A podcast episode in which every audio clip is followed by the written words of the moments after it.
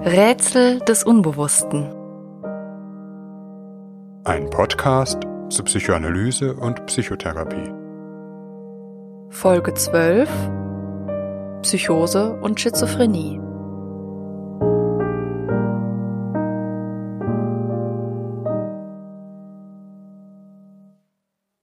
Die heutige Folge gibt einen kleinen Einblick in ein bis heute äußerst rätselhaftes wie faszinierendes Phänomen die Psychose. Sie beschreibt bestimmte Erlebnisweisen, zu denen etwa Stimmen hören, optische Halluzinationen oder Verfolgungswahn gehören. Viele Theorien und Vermutungen ranken sich darum, wie Psychosen entstehen und wie sie zu heilen wären. Eine klare, universell gültige Antwort gibt es bislang nicht. Wovon ist überhaupt genau die Rede, wenn man von einer Psychose spricht? Und wo ist der Unterschied zu einer Schizophrenie? Die beiden Begriffe werden in der klinischen Diagnostik nicht ganz einheitlich verwendet. Zur groben Orientierung aber lässt sich sagen, Psychose bezeichnet eine Art Sammelbegriff für zeitweilige, massive Beeinträchtigungen der Wahrnehmung und Interpretation der Realität. In einer Psychose gelingt es nicht mehr zu unterscheiden, was Innenwelt ist und was der Außenwelt zuzurechnen ist. Fantasie und Wirklichkeit greifen ineinander. So beispielsweise, wenn jemand etwas hört, was sonst niemand hören kann, und darum herum eine für Außenstehende nicht nachvollziehbare Theorie aufstellt, wie der Idee, dass Außerirdische über Wände mit dieser Person kommunizieren würden. Schizophrenie ist eine psychische Erkrankung, die meist erstmals im jungen Erwachsenenalter zwischen 15 bis 25 Jahren auftritt und bei der psychotisches Erleben oftmals ein Teil darstellt. Sie bezeichnet einen komplexen Krankheitsverlauf, in dem Denken, Wahrnehmung und Gefühlserleben des Betroffenen in einer charakteristischen Weise und über einen längeren Zeitraum massiv beeinträchtigt sind.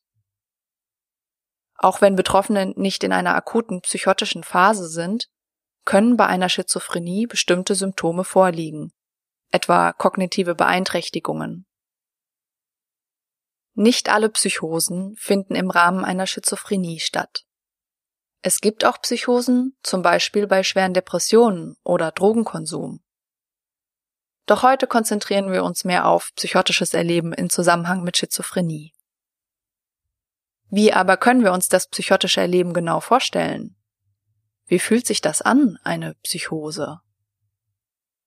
Selbst Betroffenen, sofern sie sich davon befreien konnten, fällt es oft schwer, sich im Nachhinein in ihr psychotisches Denken, Fühlen und Handeln hineinzuversetzen. Oft ist es so, dass sie das Erlebte teilweise oder sogar gar nicht mehr erinnern, sie dann nur von Dritten hören, was sie in der Zeit ihrer Psychose alles getan und gesagt haben sollen. Sie selbst sind dann nicht selten entsetzt, beschämt oder erstaunt. Diejenigen, die sich an etwas erinnern, beschreiben ihr Erleben oftmals in der Weise, wie in einem Traum gefangen zu sein. Im Traum, das kennen wir alle, treten unsere selbstreflexiven Fähigkeiten zurück, die uns ansonsten befähigen würden zu hinterfragen, ob das, was da gerade passiert, wirklich möglich, ob es realistisch ist. Wir hören Stimmen, sehen Personen, schmecken, fühlen oder riechen etwas, obwohl wir eigentlich bloß in unserem Bett liegen. Im Traum ist es einfach so. Wir nehmen die Dinge hin und wundern uns nicht weiter darüber. Und wenn es doch einmal zu toll zugeht, retten wir uns und wachen auf. Stellt euch nun aber vor, es gäbe kein Erwachen. Ein unheimlicher Gedanke, selbst bei der Vorstellung, etwas Schönes zu träumen. Denn wir würden ja Dinge erleben und fühlen, zu denen zugleich sonst niemand einen Zugang hätte, die wir mit niemanden teilen könnten, nicht einmal anderen Psychotikern. Wir wären in Wahrheit vollkommen isoliert und einsam. Wie im Traum, den wir letztlich auch immer nur alleine träumen können, auch wenn wir darin eine noch so schöne Liebesbeziehung zu erleben meinen. Damit wir uns das alles besser vorstellen können, hören wir in einer Falldarstellung, was Herr M erlebt hat. Herr M., 21 Jahre alt, war vor einem Jahr zum Studieren von zu Hause ausgezogen, als ihm erstmals auffällt, dass seine schlechte Stimmung zu einem dauerhaften Zustand geworden ist. Seit einigen Monaten fällt ihm das Studieren immer schwerer.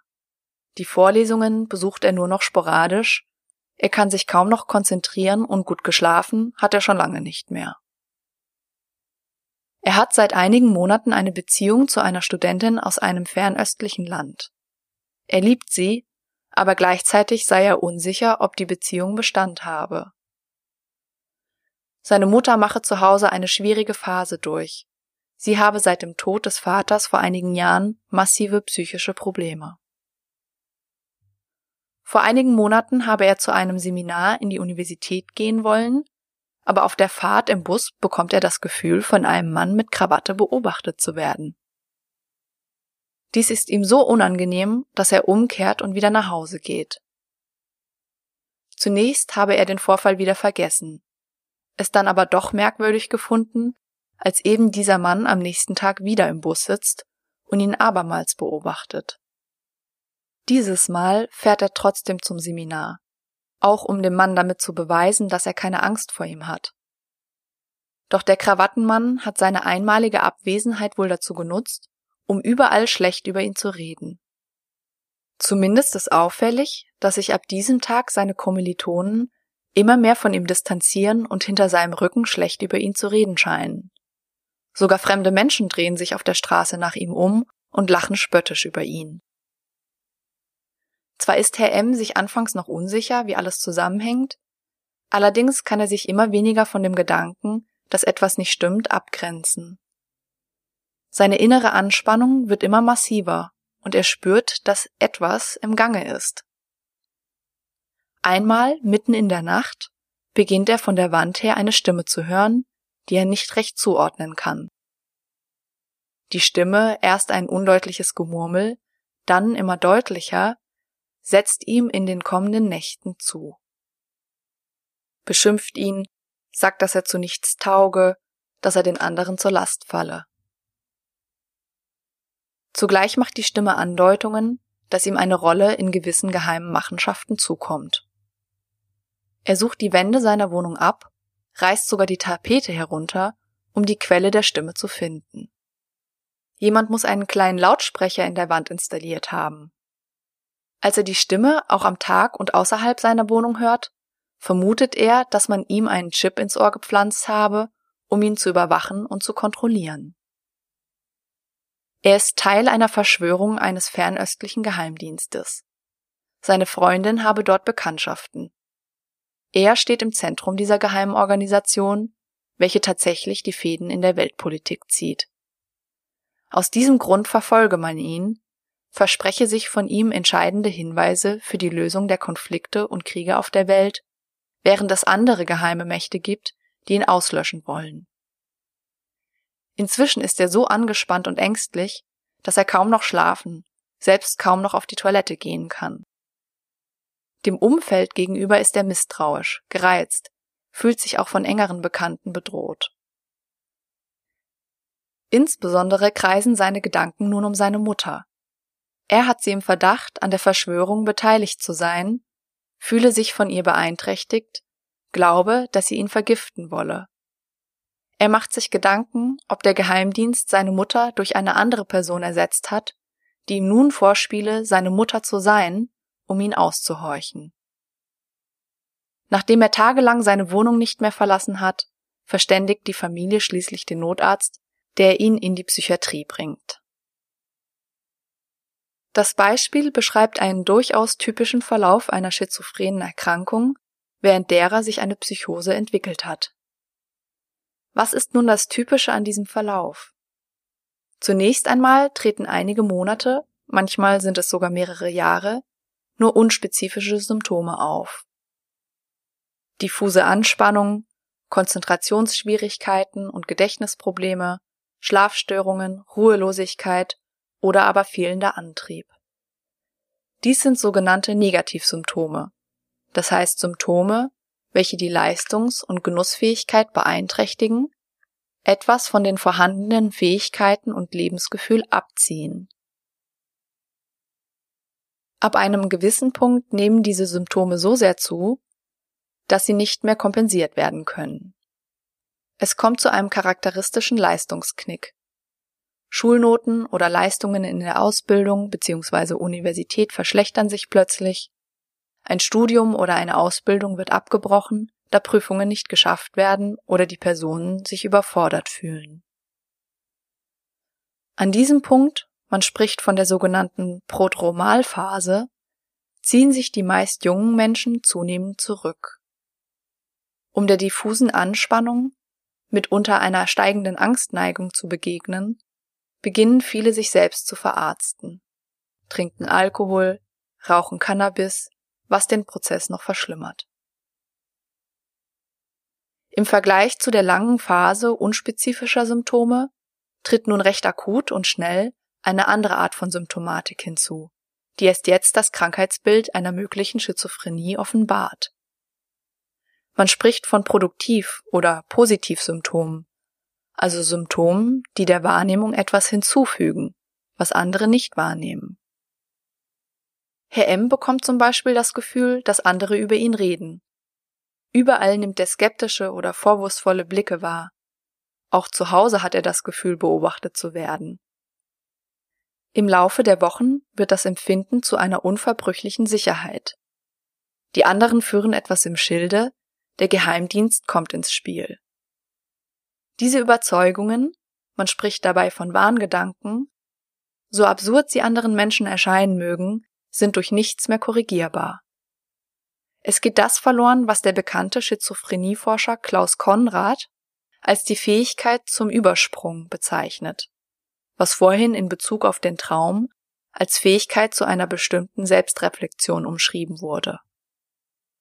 Psychoanalytisch spricht man auch von Mentalisieren, also die Fähigkeit, bestimmte Gegebenheiten aus der Perspektive eines anderen bzw. der sozialen Umwelt zu interpretieren. Kann das sein? Ist das realistisch? Was würde jemand denken, der mich von außen sieht? Eine Fähigkeit, die jedes Kind erst einmal erlernen muss und keineswegs selbstverständlich ist. Wenn ein erwachsener Mensch nun eine Psychose erleidet, kann dies psychoanalytisch betrachtet als ein Rückfall in sehr frühe Erlebnisweisen und Denkformen verstanden werden. Dies betrifft nicht nur den Bereich der Fantasien, wird jedoch an diesem besonders deutlich. Es gab bei jedem von uns eine Zeit, als unsere Fantasien noch ganz lebendig und nicht klar von der Realität abgegrenzt waren, wir zum Beispiel wirklich davon überzeugt waren, dass da ein Krokodil unter unserem Bett haust. Den Abgrenzungsgedanken, dass das Krokodil nur in unserer Fantasie existiert, musste zunächst noch von außen, meist den Eltern, geleistet werden, etwa wenn sie zeigen und sagen, das gibt es nicht wirklich. Bis, nach und nach, wir selber dazu in der Lage waren, aus der Gewissheit ein Zweifel wurde, einhergehend mit den Fragen, kann das sein? Ist das realistisch? Was wird mein Vater sagen, wenn ich ihn frage? Man spricht dann auch von einer sogenannten Ich-Leistung. Das Ich hat dann die Fähigkeit erlangt, ohne äußeres Zutun zwischen Realität und Fantasie zu unterscheiden. Eine Leistung, für die es in der Menschheitsgeschichte im Übrigen lange Zeit gebraucht hat. Erst der rationalistische Mensch der Neuzeit trennt scharf zwischen psychischem Innenleben und äußerer Realität. Während einer psychotischen Phase ist diese einst mehr oder weniger gut errungene Denkfähigkeit destabilisiert. Fantasie und Wirklichkeit wirbeln wieder wild durcheinander. Allerdings ist, wie gesagt, ja nicht nur der Bereich der Fantasien betroffen. Dieser Ablauf zieht sich vielmehr bis in die kleinsten Winkel des Denkens und Fühlens, was die Psychose bzw. Schizophrenie auch zu einer schweren Erkrankungsform macht. Damit die Psyche sich heilen kann, muss sie bis zu einem gewissen Grad über sich nachdenken können. Gerade aber dieses Über, diese Metaebene des Denkens, ist während einer akuten Psychose kaum mehr erreichbar.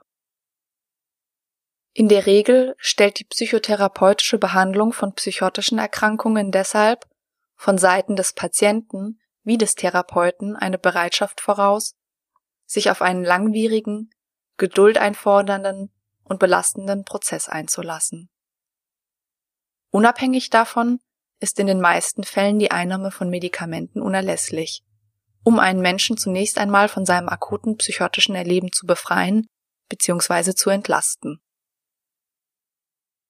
Es gibt nun verschiedene Theorien darüber, wie Schizophrenien und Psychosen entstehen.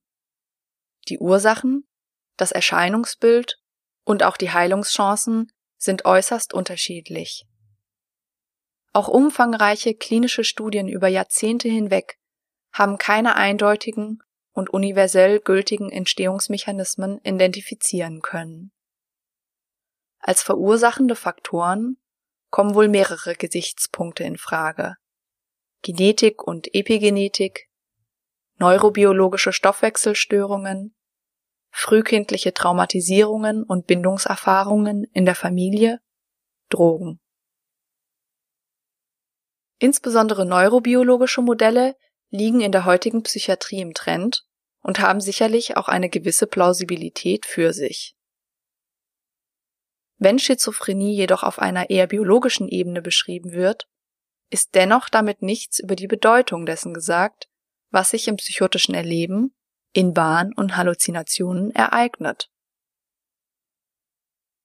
Wenn Psychosen mehr oder weniger das Abfallprodukt übererregter Nerven darstellen würden, bleibt doch die Frage bestehen, warum Menschen mit einer Psychose nicht die komplette Realität umbilden nicht alles mit Halluzinationen überformen.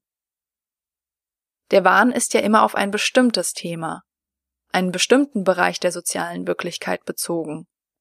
Die Stimmen sind meist nicht immer und überall zu hören. Psychotiker können Zähne putzen, über ein Fußballspiel sprechen, mitunter arbeiten gehen und so weiter. Die psychotischen Wahnbildungen und Halluzinationen sind selektiv auf bestimmte Themen bezogen und das sollte in Bezug auf ihre Bedeutung hellhörig machen. Zunächst ist es das Alter der Patienten, in dem die Psychose zuerst auftritt. Die Schwellenzeit zum Erwachsenenalter.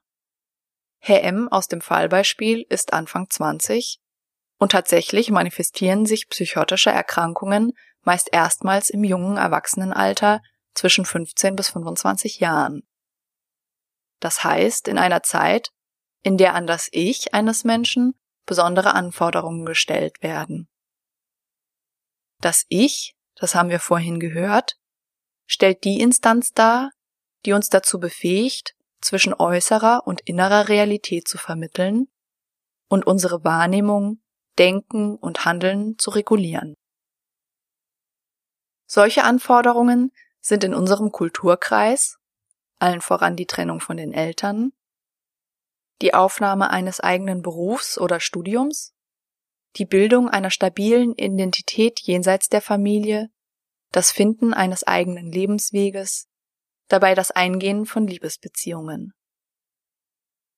Das Ich eines jungen Menschen, der in eine Psychose gerät, ist von den Anforderungen an dieser lebensgeschichtlichen Schwelle in einer bestimmten Weise überfordert im Sinne der äußeren Anforderungen, aber auch der inneren Anforderungen, begonnen mit den eigenen Wünschen nach einem zufriedenstellenden und gangbaren Weg, eigenständig zu werden, ohne die Bindung zu anderen zu verlieren, sich von den Eltern zu lösen, ohne ein gefühlter Weise zu werden oder ähnliches. Dass das Ich eines Psychotikers in dieser speziellen Weise reagiert und nicht etwa eine Angststörung oder Depression ausbildet, wie es ja auch vielen jungen Menschen an dieser Schwelle geht, kann viele Ursachen haben. Entscheidend ist zunächst, dass das Ich nicht genügend Kraft hat, über seine autonomen Funktionen, Denken, Wahrnehmen, Aufmerksamkeit zu verfügen und die Situation zu meistern. Vielleicht ist das Ich das ja vermutlich in der einen oder anderen Weise auch in unserem Gehirn verankert ist, biosomatisch geschwächt. Vielleicht ist es durch Drogen künstlich demontiert. Oder eben, es ist in seiner Entwicklungsgeschichte, hier kommt die psychoanalytische Entwicklungstheorie zum Tragen, gar nicht erst in die autonome Verfügung seiner selbst gekommen. Vielleicht weil es frühe traumatische Situationen gab oder es sich nie wirklich gänzlich abgrenzen konnte, zum Beispiel in einer engen Verfügung durch die Eltern stand oder einer Bindungsbeziehung, die die Ich-Werdung in einer schwerwiegenden Weise verhindert hat.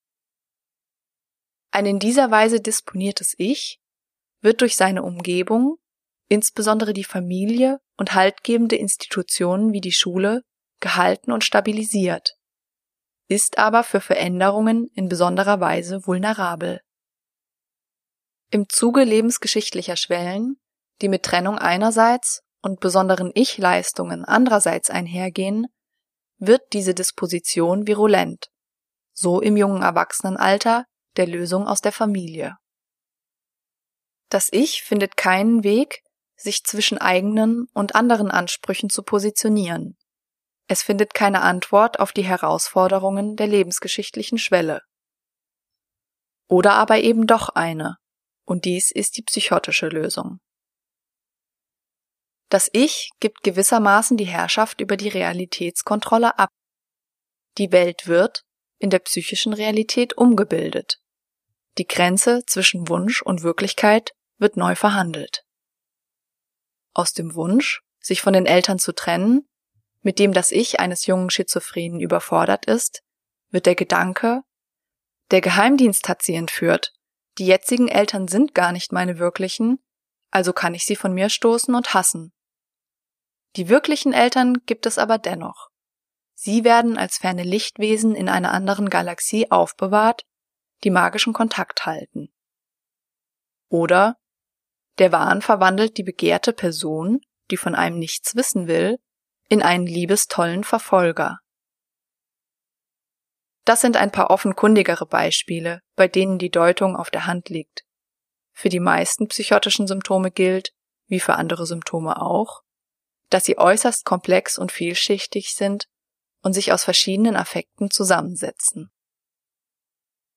Zu ihrem Verständnis bedarf es außerdem meist einer genauen Kenntnis frühkindlicher Denk- und Erlebensweisen, die von den späteren zum Teil sehr verschieden sind.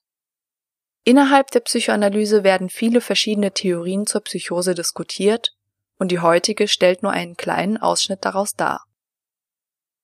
Allen gemein ist aber wohl, dass sie einen Sinn in den psychotischen Phänomenen zu rekonstruieren versuchen, sie auch etwas mit den Konflikten und der jeweiligen Lebensgeschichte der Person zu tun haben. Diese Sichtweise schließt mit ein, dass die Krankheit behandelbar ist, zumindest aber eine Besserung erreicht werden kann. Entgegen einer gängigen Meinung steht prinzipiell auch einer psychoanalytischen Behandlung nichts im Wege, oftmals in Kombination mit einer medikamentösen Therapie. Wie das Setting dann genau gestaltet wird, ist eine andere Frage und muss individuell abgewogen werden. Fragen zur psychoanalytischen Behandlungstechnik werden zum Beispiel im Forum für psychoanalytische Psychosentherapie diskutiert, ein Zusammenschluss von Psychoanalytikern, die mit Patienten mit psychotischen Erkrankungen arbeiten. Übrigens, auch die Psychopathologie des Alltagslebens kennt kleine, aber wohl eher harmlose Warnbildungen, mit denen sich das Ich aus der Klemme hilft indem es seine Verfügungsgewalt aufgibt und einer anderen Instanz zuschiebt, die Grenze zwischen Fantasie, Wunsch und Wirklichkeit verschiebt. Zum Beispiel die unerträgliche Spannung, nicht zu wissen, ob das eigene Begehren erwidert wird. Und so zählen wir eifrig Blütenblätter oder können neuerdings auch den Deckel unserer Wäldebierflasche befragen. Doch nicht jeder Wahn bedarf einer Therapie.